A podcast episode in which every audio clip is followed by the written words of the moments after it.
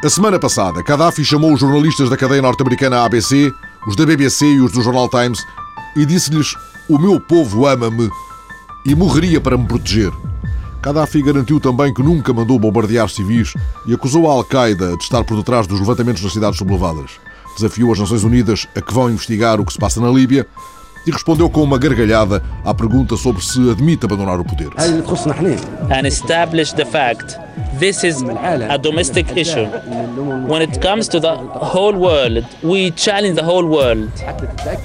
The United Nations can dispatch fact-finding committees to establish that we did not fire any Entretanto, uma repórter da Al Jazeera mostrou ao mundo o bunker de Gaddafi tomado pelos rebeldes perto de Benghazi, pronto para resistir a ataques com armas nucleares, equipado com piscinas e jacuzzis luxuosamente decorado.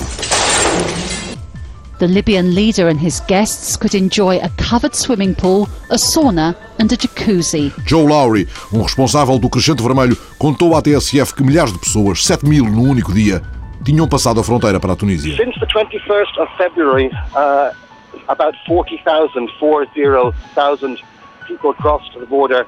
Yesterday, uh, up to sunset, it was about uh, 7,000. Em articulação com o governo da Tunísia e com o Crescente Vermelho, o Acnur instalou, entretanto, um grande acampamento na fronteira. Contas de um porta-voz do Acnur à TSF, em cinco dias saíram da Líbia para a Tunísia 75 mil pessoas. E a comida começa a faltar. In five days, they've found themselves having to deal with more than 70,000 persons. That's a lot for a border point to take or a local community to take. Durão Barroso falou da situação humanitária na fronteira, contou que esteve ao telefone com Guterres e anunciou um aumento da ajuda da União para acudir a esta situação trágica. This morning I spoke by the phone with United Nations High Commissioner Antonio Guterres on this very tragic situation. As you know, we have swiftly allocated an initial sum of 3 million euros, but in the light of the humanitarian needs, we'll increase this immediately to 10 million euros. Já na quinta-feira, a Comissária Europeia para a Ajuda Humanitária, Kristalina Georgieva, anunciou o aumento da ajuda da União para os 30 milhões de euros. Entretanto, os aviões de guerra de Gaddafi voltaram a bombardear a cidade de Brega, no leste da Líbia, e a Liga dos Direitos Humanos da Líbia fala em 6 mil mortos desde o início dos confrontos. Gaddafi está já na mira do Tribunal Penal Internacional enquanto a NATO se mostra preparada para o que der e vier. A semana passada, Luís Amado falou de diplomacia e de ridículo. É absolutamente ridículo, do meu ponto de vista, pretender desenvolver uma relação na base de uma avaliação das condições democráticas de cada país.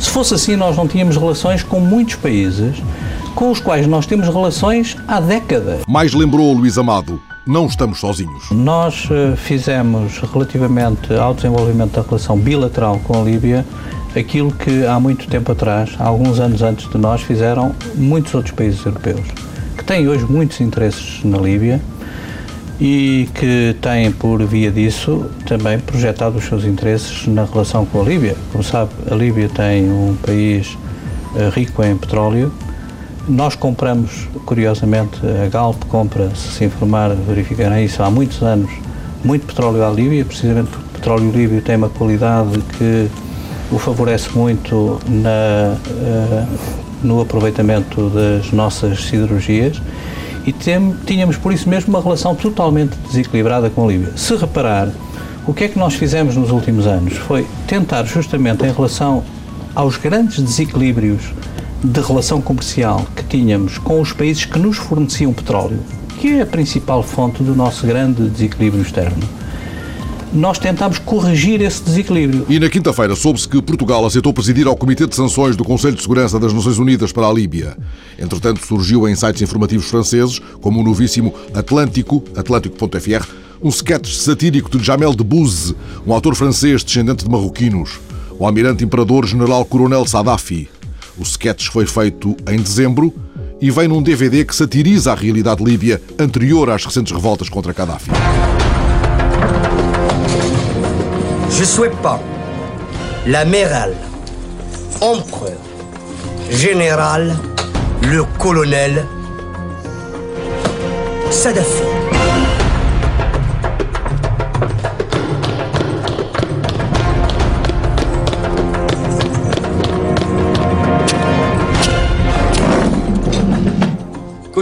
A semana passada, durante a conferência Reuters-TSF, ficou mais do que no ar a possibilidade de novas medidas de austeridade. O governo pôs a fasquia do déficit nos 4,6%, admitindo, contudo, novas dificuldades na concretização das medidas devido a um risco de natureza económica e à instabilidade dos preços do petróleo. Teixeira dos Santos mostrou-se pronto para o que der e vier. Aconteça o que acontecer, tudo faremos e estamos preparados para o fazer, tudo faremos para cumprir os objetivos orçamentais e de que dispomos de medidas eh, adicionais, se necessárias, para corrigir a situação e garantir o cumprimento desses objetivos. E José Sócrates pegou na deixa do Ministro das Finanças. Mas há alguma novidade nisso? Todo o governo sempre disse: nós faremos tudo o que for necessário para chegarmos a um déficit orçamental de 4,6. Porquê?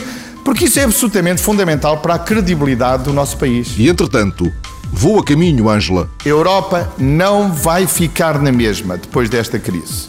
A Europa ou avança ou recuará. No mesmo sítio é que não vai ficar. Veio Miguel Relvas. Importa-se de explicar melhor? O PSD, aliás, tem dificuldade em entender a linguagem e o discurso do governo quanto à necessidade de medidas adicionais de austeridade uma vez que ainda há menos de 10 dias o Primeiro-Ministro publicamente afirmou que os indicadores da execução orçamental eram auspiciosos, garantindo, na altura, o total cumprimento dos objetivos orçamentais. E o comunista António Felipe, novas medidas? Pois sim. Nós sabemos do que é que o governo está a falar. Está a falar de impor ainda mais sacrifícios aos mesmos de sempre, quando aqueles sacrifícios que foram impostos neste Orçamento de Estado que está em vigor já são inaceitáveis. E Cecília Meirelles, do CDS, cuidado. Esse tipo de declarações só vem trazer mais incerteza, mais insegurança e mais confusão na economia. Por outro lado, também vem provar que a verdadeira operação mediática que o Governo fez na última semana à volta da execução orçamental veio esconder um problema sério, que é o problema de tudo o que toca a emagrecimento do Estado e medidas em relação ao consumo do Estado estarem a falhar. Ainda durante a conferência Reuters-TSF, o Governador do Banco de Portugal Preparem-se para o stress dos testes. Os bancos portugueses vão estar sujeitos a uma prova exigente, tal como os demais bancos europeus. Vão ser sujeitos a novos testes de resiliência, também designados por stress tests, tendo em vista avaliar o comportamento dos respectivos balanços em condições muito mais adversas, sublinho, muito mais adversas, do que nos testes do ano passado. Fernando Ulrich considerou os testes de stress um tiro no pé, mas quanto ao resto, alinhou com os outros banqueiros presentes. Todos consideram que o eventual resgate pelo Fundo Europeu e pelo FMI pode atrapalhar o esforço que está a ser feito. E Sócrates fez as malas para Berlim, lembrando que esse esforço não servirá de nada se as cimeiras de março não tomarem as decisões corretas. Em Berlim, depois de conversar com Angela Merkel, que elogiou o esforço português e o bom caminho das medidas adotadas por Lisboa, mas não prometeu a flexibilização do Fundo de Estabilização, Sócrates disse: Portugal pode. Portugal reafirma a sua posição de que o nosso país não necessita de nenhuma ajuda financeira externa. Portugal tem condições para resolver os seus problemas sozinho. Sócrates, em Berlim. Fixem o nome do meu país. O meu país tem oito séculos de história. O meu país não é subserviente com ninguém. O meu país só é subserviente com o seu povo e com aquilo que o povo tem a dizer. O meu país tem um compromisso com a Europa e por isso trabalha com a Alemanha de forma empenhada no projeto europeu. E em Lisboa, Miguel Macedo, um compasso de espera. Vamos ter que esperar até à altura do próximo Conselho Europeu, em meados do mês de março, para percebermos um, inteiramente um, as eventuais cedências que tenham sido feitas um, neste encontro. E Assunção Cristas, que pressa foi esta? É pena que o Sr. Ministro das Finanças não tenha tido a disponibilidade para estar com o Parlamento antes de ir uh, para uh, Berlim. A verdade é que a reunião estava marcada para hoje. Se tivesse desmarcado com antecipação, teria sido possível, por exemplo, marcar uma audição para ontem. E a bloquista Cecília Honório quem é que fica mal na fotografia? Esta perspectiva de que esta conversa entre um primeiro-ministro que reforça vassalagem à imperatriz Merkel e a perspectiva de baixar os juros da dívida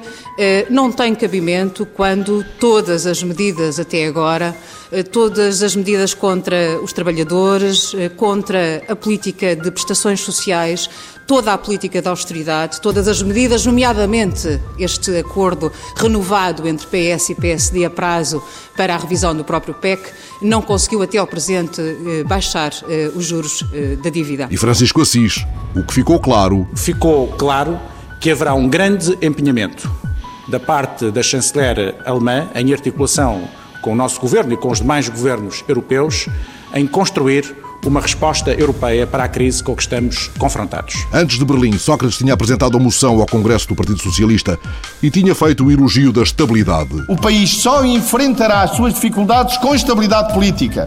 Qualquer crise política prejudicaria a economia e prejudicaria o nosso país. Sócrates e a moção. Mas há quem. Há quem queira responder a essa crise, instrumentalizando essa crise para impor a sua agenda ideológica. Sócrates e a moção. Mas houve quem, no passado. Se no passado houve algumas governações que ficaram marcadas pelo investimento em estradas ou investimento em betão, esta governação ficará marcada pelo investimento em educação, em ciência, em tecnologia. E cá fora, gritando os estranhos vivas a Sócrates, estavam os homens da luta. Camaradas,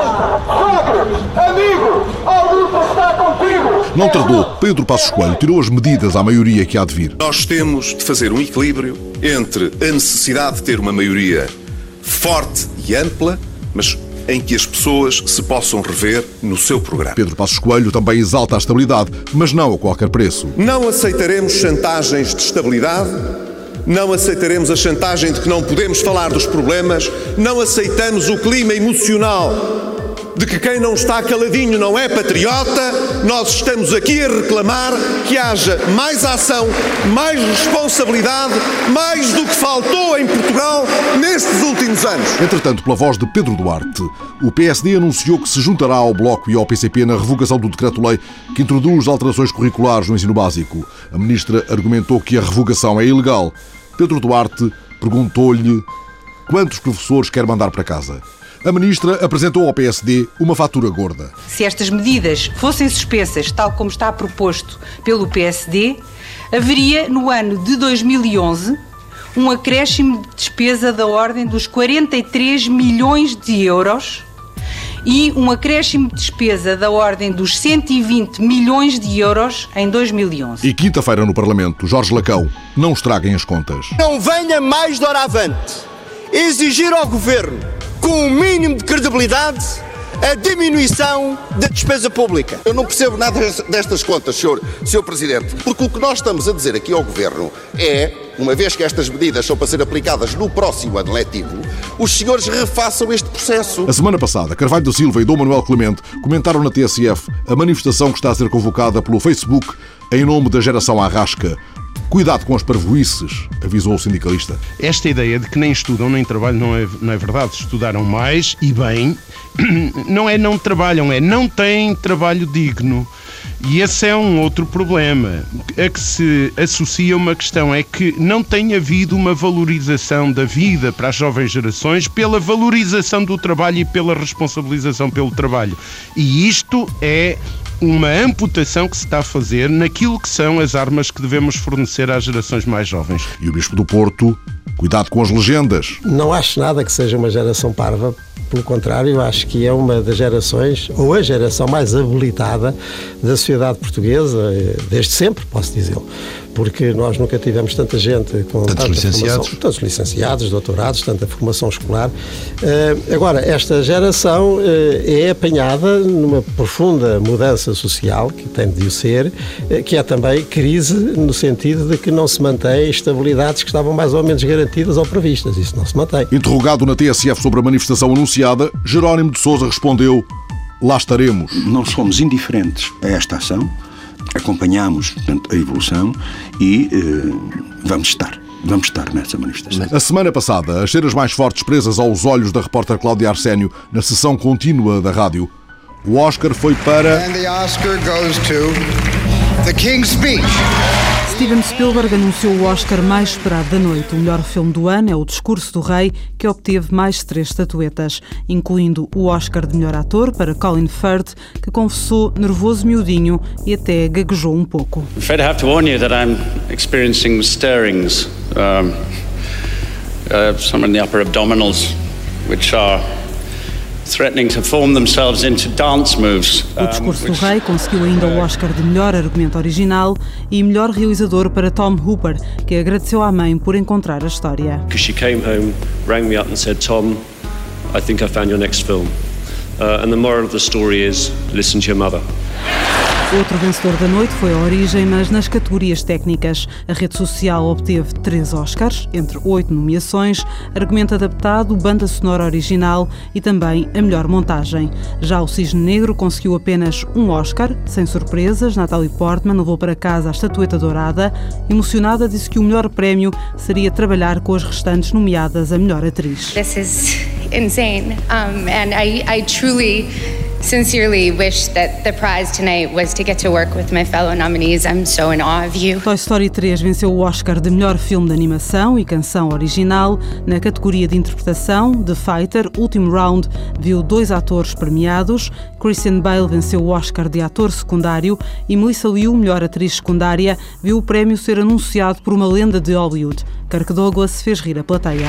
We come to the most important part. I always lose. O Oscar de melhor filme estrangeiro foi para In a Better Road, da Dinamarca, e numa noite com poucas surpresas, os derrotados foram Indomável, 10 nomeações, 0 Oscars, e 127 horas, 6 nomeações, nenhuma estatueta. E a semana passada, cinco anos depois de nos ter vindo lembrar que se iria esquecer de nós, Annie Girardot foi-se embora e pusemos-nos a disfarçar a tristeza com a recordação de cenas em que ela foi senhora do nosso coração. Mes enfants, mes amis, je vous aime. Je vous aime. Et je vous quitte.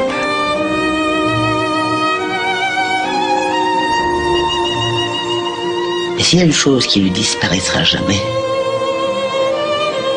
c'est la chaleur votre amour.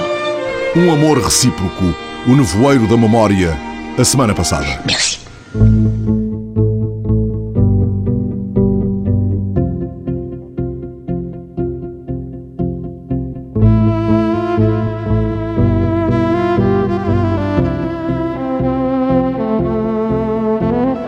Vamos agora a um lugar que a morte foi visitando ao longo da história tumultuosa de Lisboa.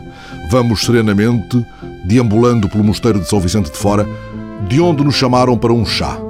Um chá no mosteiro, eis um convite irresistível, e assim o acolheu o repórter Ricardo Oliveira Duarte, seguindo os passos do Cicerone, o historiador e arqueólogo forense Fernando Rodrigues Ferreira, autor de obras sobre as causas da morte de Damião de Góis, por exemplo, ou sobre as causas da morte de Dom João VI, que levou os visitantes pelas tantas pegadas da morte em São Vicente de Fora. É uma sucessão de cemitérios. É uma ocupação e persistência de necrópolis várias desde o século VII. É a morte, a morte das elites em Lisboa. Morte que mantém uma memória muito viva tantos séculos depois e que será explicada nesta visita por Fernando Ferreira, historiador e arqueólogo, o primeiro e único arqueólogo de São Vicente de Fora. Começámos em 1961 e fazemos este ano 50 anos que andamos a escavar em São Vicente de Fora.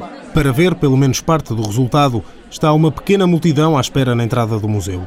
Multidão porque, por norma, visitas do género têm inscrições limitadas, 20 pessoas no máximo. Hoje estão quase 80. Fernando Ferreira decide improvisar. Proponho-vos um jogo. Já que estamos num mosteiro, vamos nos vestir de frades fazendo voto de silêncio. Ok?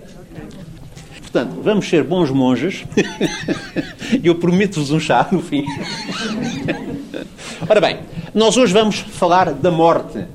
É um tema sempre aliciante, porque nós pensamos, quando ouvimos falar da morte, que quem nos vai falar da morte vai resolver problemas da morte.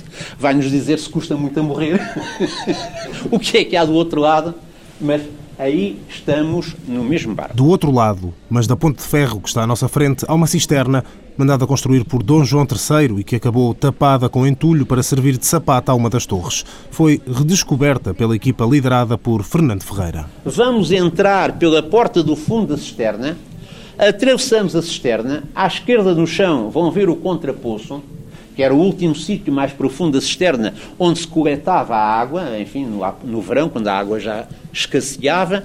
Por cima à direita temos os arcos da cobertura, saímos pela parede, furou-se a parede da cisterna lá de fundo, e se olharem para cima, vão ver que resta do claustro de, da portaria de Dom João III. Está lá intacto. Rodeando aqui a cisterna, existem janelões grandes, que foram cortados por uma escada com namoradeiras. As namoradeiras são aqueles banquinhos, não é verdade? Adoçados à janela, um de cada lado. Depois, vamos seguir para a sala da portaria, onde vamos ver a tomada de Lisboa aos Mouros em 1147. E depois seguiremos para a sacristia e por aí fora. A sala da portaria é ampla, chão de pedra, frescos no teto, numa parede a tal representação da tomada de Lisboa aos Mouros por Dom Afonso Henriques. Alguns visitantes colocam perguntas e depois é tempo de passar a outra sala, mais pequena, mesmo ali ao lado. Nós agora vamos seguir para a sacristia do mosteiro. A sacristia tem a forma retangular, o chão é de madeira e as paredes completamente revestidas a talha de pedra, trabalhada com um grande pormenor. Ao fundo há um enorme quadro que esconde um altar. A tela pode subir e celebrar-se missa aqui, mas isso não acontece hoje em dia. Concentremos-nos no tema da visita, a morte. Então vejamos. O que é que aconteceu em 1147? Dom Afonso Henriques veio sitiar, como sabem, Lisboa, tendo sido auxiliado pelos cruzados que se preparavam para iniciar a Segunda Cruzada. Quando Dom Afonso Henriques pediu a colaboração dos cruzados, teve que garantir várias coisas. Uh, teve que lhes reservar o saque, Dom Afonso Henriques para si não quis saque nenhum, e teve que lhe garantir também sepultura condigna para os que perecessem na tomada de Lisboa aos Mouros. E o que é sepultura condigna? É uma sepultura ao pé de mártires. E então, ele foi descobrir aqui que em São Vicente de Fora os moçárabes teriam, desde o século VII, pelo menos está documentado, uma necrópole. Ele utilizou esta necrópole para enterrar os alemães que vieram de Colónia e que integravam a Segunda Cruzada. Porque os cristãos antigos eram considerados, de algum modo, mártires dos romanos. Então, se eram mártires dos romanos, tinham determinadas características que serviam para garantir, digamos que, a inviolabilidade dessas necrópolis. E assim, na sacristia de São Vicente de Fora, repousam vários cruzados alemães. Portanto, eu agora, quem quiser, espreita para esse buraquinho, vê as sepulturas e vamos para o panteão da Casa de Bragança. A quarta dinastia repousa aqui. Em Portugal nunca houve tradição de enterrar a família real, por assim dizer, sobretudo a quarta dinastia. Então, quando morria alguém, o que é que se fazia? De acordo com a pragmática do século XVIII, o indivíduo era esventrado, retiravam-lhe também o cérebro e era embalsamado. As vísceras e o cérebro eram metidas num pote da Índia, um pote grande ou dois, e eram guardados esses potes com as vísceras aqui ao lado na capela dos Meninos de Palhavã, no chão.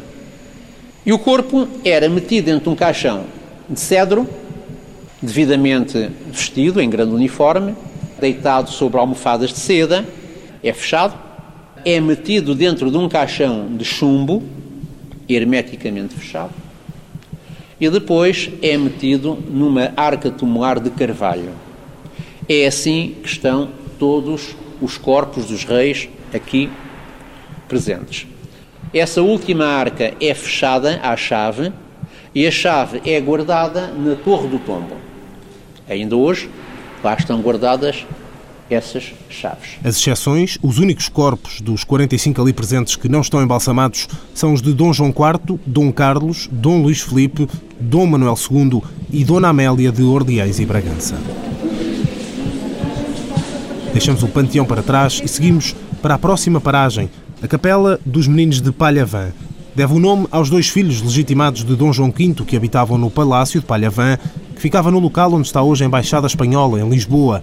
Na capela há dois túmulos do século XIX, do período do Romantismo, um de Dom António, outro de Dom José. Foram abertas na grossura da parede, no século XIX, estes dois nichos para meter uh, os túmulos, os ossos, porque já não estão os corpos organizados nem fechados em chumbo, são os ossos. Foram trasladados do outro lado e que são colocados aqui. Como vem há toda uma simbólica típica do século XIX, não é verdade? Uh, o carvalho arrancado, uh, a foice, enfim, aquela simbólica toda do século XIX. Até o desenho, a relação das pedras, uh, tudo mais, o próprio desenho, enfim. Agora, vamos à ampulheta também que marca o tempo. Vamos ver primeiro esta cabeça óssea. É pequena a capela e perco Fernando Ferreira no meio dos visitantes. Vejo a mexer na cabeça óssea e a explicar que a precisão demonstra que o escultor só poderia estar a ver o crânio, não podia ter feito aquilo de cor. Há demasiados pormenores retratados. De saída, há ainda tempo para olhar para o chão, para a placa que assinala onde estão as vísceras da quarta dinastia. E depois, há uma promessa do arqueólogo para cumprir: um chá.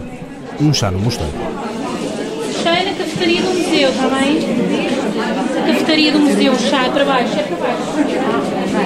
É obrigatoriamente, eu pensei que era opção. Sim. Quer dizer, pode optar, pode optar. Um chá no mosteiro.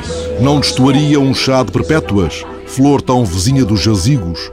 E ocorre até que o Fialho, o Fialho de Almeida, que morreu fez ontem 100 anos, lhe faz uma referência ao xarope de perpétuas, a páginas 180 do primeiro volume dos Gatos, Seja, pois, um chá de perpétuas, nesta manhã de sábado, em que os seus leitores e admiradores fazem romagem ao cemitério de Cuba, a vila alentejana onde repousa. Depois do almoço, há de fazer-se, entretanto, pelas ruas de Vila de Frades, onde nasceu, um cortejo etnográfico, e depois há uma feira da época e, ao fim da tarde, na Sociedade Recreativa, lá em Vila de Frades, conversas à volta de Fialho, juntando vozes qualificadas de António Cândido Franco, Guilherme Oliveira Martins, José Augusto França, Eduardo Lourenço Joaquim Palminha Silva. Mas já ontem foi inaugurada uma exposição sobre Fialho na Casa do Arco, tão perto da praça cheia de laranjeiras, onde Luís Amado, o presidente da Junta de Vila de Frades, me falou há dias entusiasmado Antes de percorrermos as ruas onde este sábado não há de ser preciso contratar para o cortejo um único figurante de fora da freguesia. As pessoas da terra uh, gostam de participar dessas coisas, elas é que se vão vestir à época, desde a classe média, desde a classe camponesa. Portanto, iremos ter um cortejo que irá, irá percorrer a nossa freguesia, irá ter uh, a frente à casa onde Fialho de Almeida nasceu, no, largo, no antigo Largo da Misericórdia.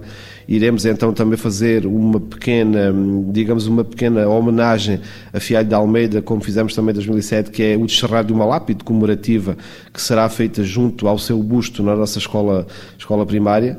Uh, esta iniciativa irá ter também uma feira da época, iremos ter uma feira da época com, com todos os produtos uh, tradicionais da nossa freguesia, iremos também ter animação, iremos também ter jogos tradicionais, portanto, iremos percorrer essencialmente os locais onde Fialho de Almeida costumava estar enquanto estava em Vila de Frades. E cá estamos diante da Casa do Arco, onde o Fialho gostava muito de parar a conversa. Fialho de Almeida gostava muito de estar a este canto, conversar com os amigos, como as pessoas costumavam chamar a velocidades o doutor, gostávamos de se juntar com o doutor, ouvir as histórias dele. Aqui ao fundo vemos uh, o espaço onde foi a Câmara de Vila de Frades, mas antes da Câmara foi a escola. Aí é que Fialho e o pai, como mestre de escola desta, desta freguesia, uh, lecionou e Fialho tinha muitas recordações da escola e do pai e aqui, e aqui realmente neste sítio é que ele se vinha colocar e conversar um bocadinho e também recordar as suas infâncias também de miúdo. E aqui por cima está o Polo Museológico de São Coquefate, que já tem alguns anos, mas neste piso térreo Fialho vai ser relembrado em breve também. Sim, porque neste espaço, neste espaço terro virado para a praça, que era a Praça Nova, que neste momento é a Praça 25 de Abril, vai nascer então uma biblioteca de Fialho de Almeida, um projeto que eu na Junta de Freguesia estava prevendo para 2011. Não foi possível, mas vamos apontar tudo para 2012, criar aqui tipo de uma biblioteca, um centro interpretativo de Fialho de Almeida. Portanto, é um espaço como tem por cima também o Museu da Casa do Arco e vai ter provavelmente ao lado o Museu do Vinho de Atalho, um projeto também que candidatámos este ano. Portanto, será um espaço muito característico de Vila de Frades, é um espaço que os turistas gostam de vir ver e, portanto, vamos tentar reforçar que, pelo menos no ano 2012, era o nosso objetivo. Atravessamos o Largo e Luís Amado abre a porta da sede da Sociedade Recreativa União Vila Fradense. Lá dentro, abre-se, inesperado, um espaço encantatório, um pequeno teatro ao estilo napolitano. Será aqui a sessão solene do centenário. Tem ligação ao Fialho porque foi fundada e criada pelo último herdeiro de Fialho de Almeida, José Fialho Parreira. Portanto, ele, esta casa era denominada na altura a Sociedade dos Pobres. Portanto, ele, mais um grupo de pedreiros, de carpinteiros eh, e com a ajuda da, da própria população, construíram este edifício que tem três pisos. Portanto, como disse bem, é um pequeno teatro napolitano onde fazemos aqui muitas atividades, conferências, colóquios, eh, teatros, bailes, inclusive. Portanto, é um teatro que tem um espaço que tem 174 lugares sentados. Para a nossa freguesia é mesmo o ideal.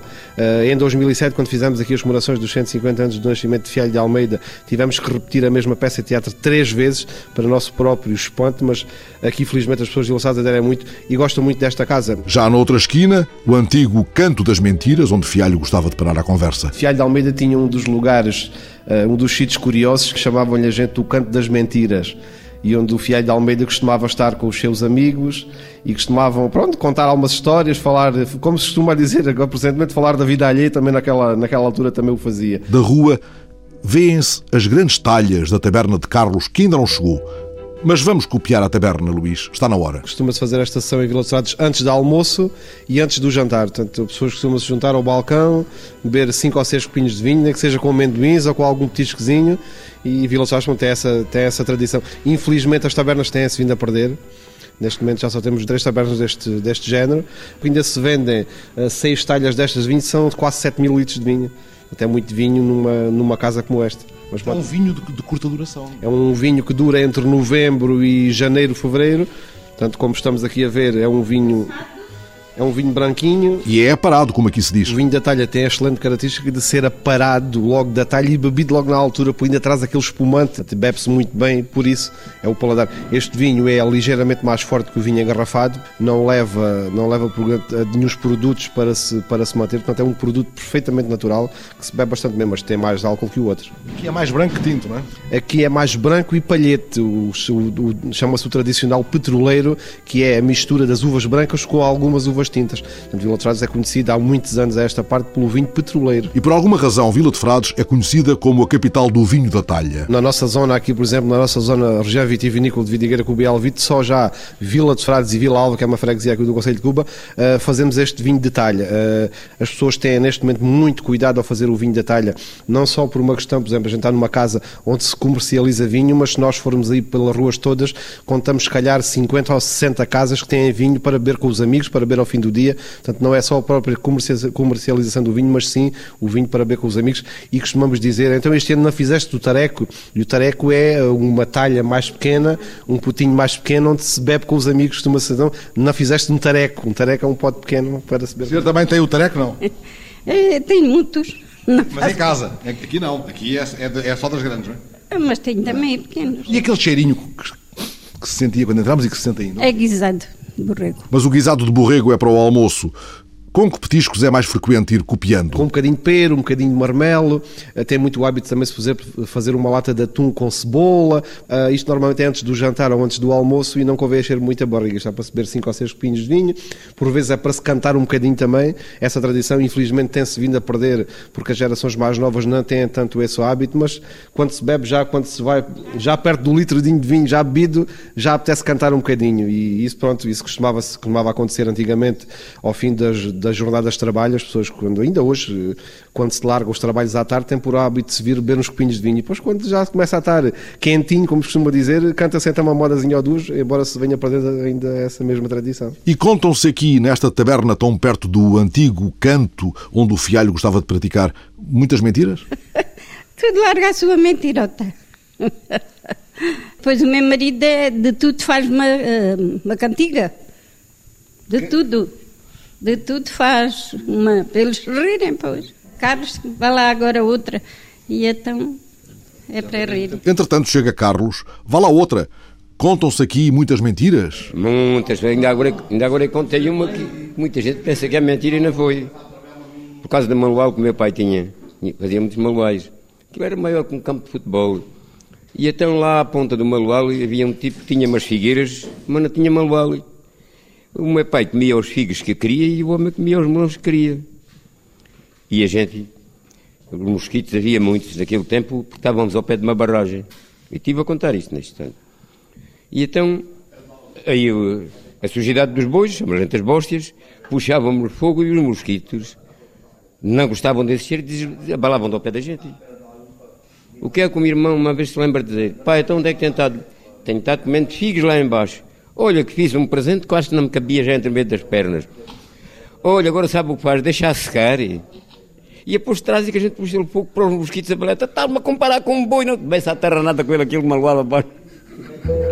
Abre-se com mentiras o apetite para um arroz de perdizes no restaurante País das Uvas. Jacinta leva à mesa a receita de fialho, tal como ele explicou numa carta a Júlio Dantas. Perdiz é corto aos bocadinhos, depois é temperada com alho, cebola e pimenta e toda tapada em vinagre. Toda tapadinha em vinagre, fica a marinar de uma noite para a outra. Depois é cozinhada, tipo estufada, com azeite e sal. Depois de estar estufada, nós tiramos aquele caldinho e confeccionamos o arroz de perdiz, onde depois voltamos a desfiar a perdiz e servimos no próprio arroz. O meu arroz já por várias vezes mereceu as honras da imprensa. E não me admiro porque ele é obra íntegra e cientificamente criada para lisonja dos mais subtis requintes gustativos. Você quer que eu lhe mande por escrito a receita? Quando eu era médico, acontecia pedirem-me também receitas por escrito. Vai não vai, mandavam-nas aviar. Pois esta vale a pena e até me espanto da concepção genial que umas simples perdizes chisparam do meu estro. E felicito o senhor que houve por bem fazer deste arroz, você permite, a minha ceia dos cardeais. Afinal, o que é que o arroz de perdizes do fialho acrescenta, Jacinta? Acrescenta uh, o vinagre. Uh, acho que o segredo da perdiz é ficar a marinar 24 horas em vinagre. Em vinagre. É um segredo que encontrou no fialho ou que já conhecia? Não, não, não conhecia, encontrei. Encontrei no livro do Fialho de Almeida. Ela fica a marinar uh, no vinagre. E depois daí aquele sabor desenjoado da perdiz, né? Que é como é caça brava, tem um sabor diferente e o vinagre vai-lhe dar aquele paladar que a perdiz precisa mesmo, pronto. Ponho toda esta mistura em caçarola e refogá-la-ei com gordos de presunto ou manteiga de vaca, segundo as predileções do fazedor.